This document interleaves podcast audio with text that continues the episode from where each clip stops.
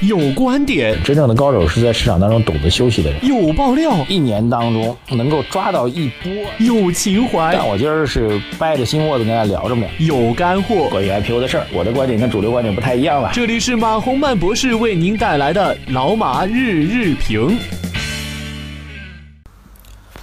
好，各位老马日评的听众朋友们，大家早上好啊！今天是二零一六年的六月二十四号了啊。这个今天的最重要的事儿，显然就是英国脱欧的公投啊。我录节目时间大概是六点六点五十分左右啊。呃，目前的情况呢是英国公投的这个投票的行动已经结束了啊，现在已经开始进入到计票阶段。那么现在总体的这个反馈啊。据截止到最后啊，这个这个民意调查的数据显示呢，大概百分之八十五啊，百分之五十二的人是支持留在欧洲的，百分之四十八是这个支持脱欧的啊。早上起来，现在早上起得早啊，虽然每天晚上，特别昨天也忙得比较晚，但是可能岁数大了吧，这六点多就自己就醒了啊，然后醒了之后一翻新闻啊，职业习惯啊。吓我一跳啊！说这个标题写的满标题党的，说英国脱公投已经结束，百分之五十二人支持留欧。那我的脑子一大啊，因为我们还本来计划九点钟做这做这个相关的这个数据变化的直播啊。直播最大最大的魅力就是不确定性嘛。直播最大的魅力就是你可以见证新闻事件的不断的现实的演进嘛，哈。结果没成想，人说结果出来啊，仔细一看啊啊，这结果不是真正的计票结果，是一个民意调查的结果，他才放下心来啊。然后再次预告一下啊，早上九点钟在腾讯的各位可以下载腾讯的视频或者腾讯的新闻里面都有直播的频道啊，在九点钟本人会和几位大咖啊，这个大家非常熟悉的钢琴家孔祥东先生，还有各位非常熟悉的也是我们。马上湖节目的另外一位的评论员胡润先生啊，还有我们知名的财经评论员啊等等，还有在有英国生活经历的一些朋友啊，我们会一起来关注这个英国脱欧的一个大直播啊，还是听大家九点钟可以关注我们这节目啊。好的，然后昨天的外盘都走得很强啊，美国也是涨涨的，欧洲也是涨的啊，似乎大家对这个英国脱欧这事儿落定啊，这个心里面已经有谱了。现在越来越多的数据显示呢，这个留欧的概率会比较大啊。当然，我们在待会儿的直播当中呢，会仔细分一下啊，这个为什么英国会蠢蠢欲动啊？英国在一九七五年，英国是一九七三年加入欧共体的，然后一九七五年待两年就要就要脱欧，这背后有什么故事啊？今天特别请到的这个像孔祥东啊，他会非常认真的对比英国跟这欧洲大陆之间文化、人文，然后历史方面的一些东西。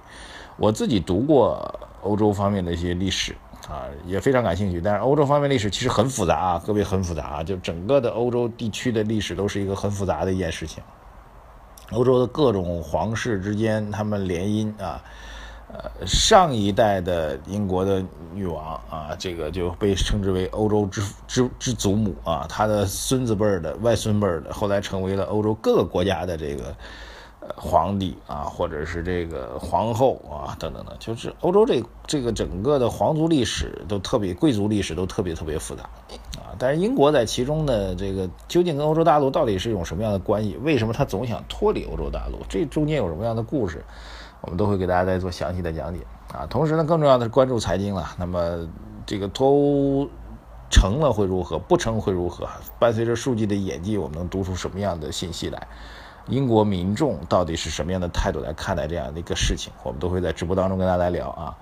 然后今天其实是两个公投，第一公投就是英国脱欧的公投，另外一个公投呢就是万科啊，万科这几个股东昨晚上这明显的在出事啊，出这个公投的结果 也在公投啊。昨天是两个公告啊，一个是千海人寿和聚盛华，就是宝华的一个这个公告。还有一个就是华润，华润也发了公告，两家公司的公告行文不太一样，但是内容还是指向是一致的，这就是坚决反对，坚决反对，坚决反对啊！坚决反对什么呢？就是你万科公司啊，我们作为股东方啊，你万科公司在业务层面跟深圳地铁去合作，我们是坚决同意的啊，我们是支持的，这事儿是好事儿。但是你通过发行股票的方式，哎，让这个。深圳地铁成为万科第一大股东，然后把我们全部都边缘化，对不住了啊！这这这太狠了！你为什么不用现金方式去收购呢？对不对？而且这公司董事会是完全是伤害了股东利益吗？坚决反对！这事儿有点非常有意思啊！这事儿如果做下来，这个包括华润、包括宝华，这现在宝华、华华润这个明显是合流了。其实我们节目在很早以前就说过啊，华润跟宝华之间有着千丝万缕的联系啊。整个这个局到底背后有什么样的故事啊？也许再过一段时间才能够真正的全面的暴露出来哈。但是现在越来越明显的显示出来，这个万科的管理层，呃，在整个股东方的架构当中，明显的是孤军作战，处于一种相对弱势地位，几乎把所有的既有股东都给得罪光了啊。所谓既有股东，就是现在华润、宝华这些大股东们。青海人寿对，然后他们想引进的深圳地铁，显然他们自己的要引进的这个关系股东啊。但是你把既有股东都得罪完了，那么到时候股东大会投票或者下一次董事会决议的时候，是不是都会有问题呢？所以万科也在以自己的行动在进行一次这个，呃，这个这个对于。股权的一个公投，其实大家有时间啊，可以翻一下历史，就是万科的这个历史呢也非常有意思。万科至少有两件历史上的大事，各位可以值得去观察啊，这个去了解中国资本市场历史，了解这个股权收购的历史。第一个故事就很早以前啊，其实两件事都很早以前啊，应该具体时间我因为没有再去查，所以记不太清了啊，应该是应该是九十。九十年代中的时候啊，第一次呢是当时中国券商界有一特别特别牛叉的一个券商啊，现在已经不复存在了，就君安证券啊，君安证券的老总，呃，在二级市场悄悄的收购万科的股份，哎，这个万科股份一直都比较分散啊，所以当时收购万科的股份，然后希望能够把万科股份炒上来。当时这个不是王石第一次啊，人生面对了股权的狙击战，呃，王石应该当时还很年轻吧。那那时候可能应该四四十多岁，对，当然比现在要年轻多了啊，就四十多岁也不算年轻了。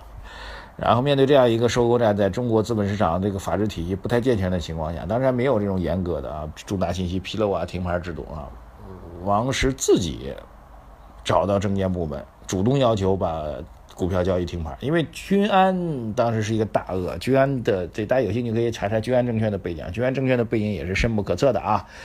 这个一直据称有这个军方的背景的身份，所以在整个的资本市场早期市场不太规范的情况下，确实出现了很多很多的问题。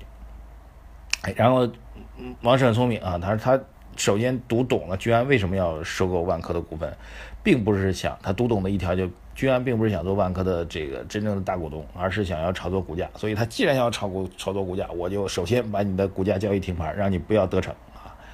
这招跟宝华 这特像啊，特别像，也是立马先停牌，让你这个想炒一把就想赚一把暴利就走，我就让你得逞不了。哎，这是后来这个后来君安在各方面的，然后王石就通过各种资源和能力去协调吧，我们称之为协调吧，啊，游说吧，反正去解决这些事情。后来这个这个君安知难而退了。知难而退了啊，大概这样的结局。后面还其实还有一件事，就是这这次呢是君安收购万科，后来万科呢还专门跑到上海来啊，收购了这个申华实业啊，申华实业的董事长是曲建国啊，我们也也都认识。然后这当然他收购的时候我不认识啊，那时候我还没到上海来啊。然后王石来收购申华实业。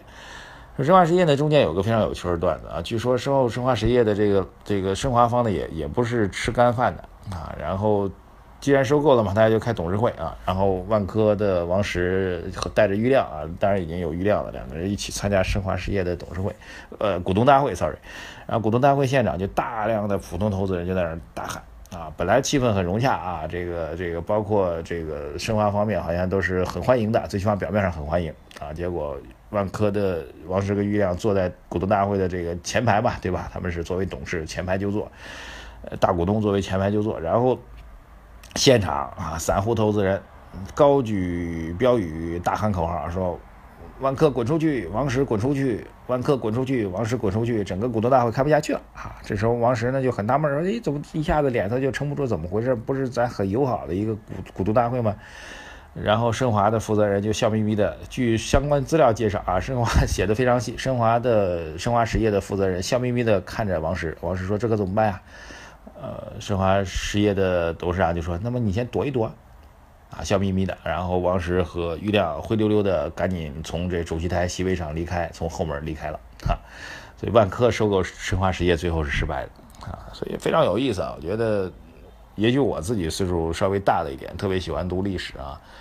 呃，所谓太阳底下无新事嘛，那么现在发生的事情，过去都会发生，都已经发生，未来还会继续发生。嗯，所以读历史、读规律，然后结合现在的最新的变化，来揣测未来，这就是我们要做的事情。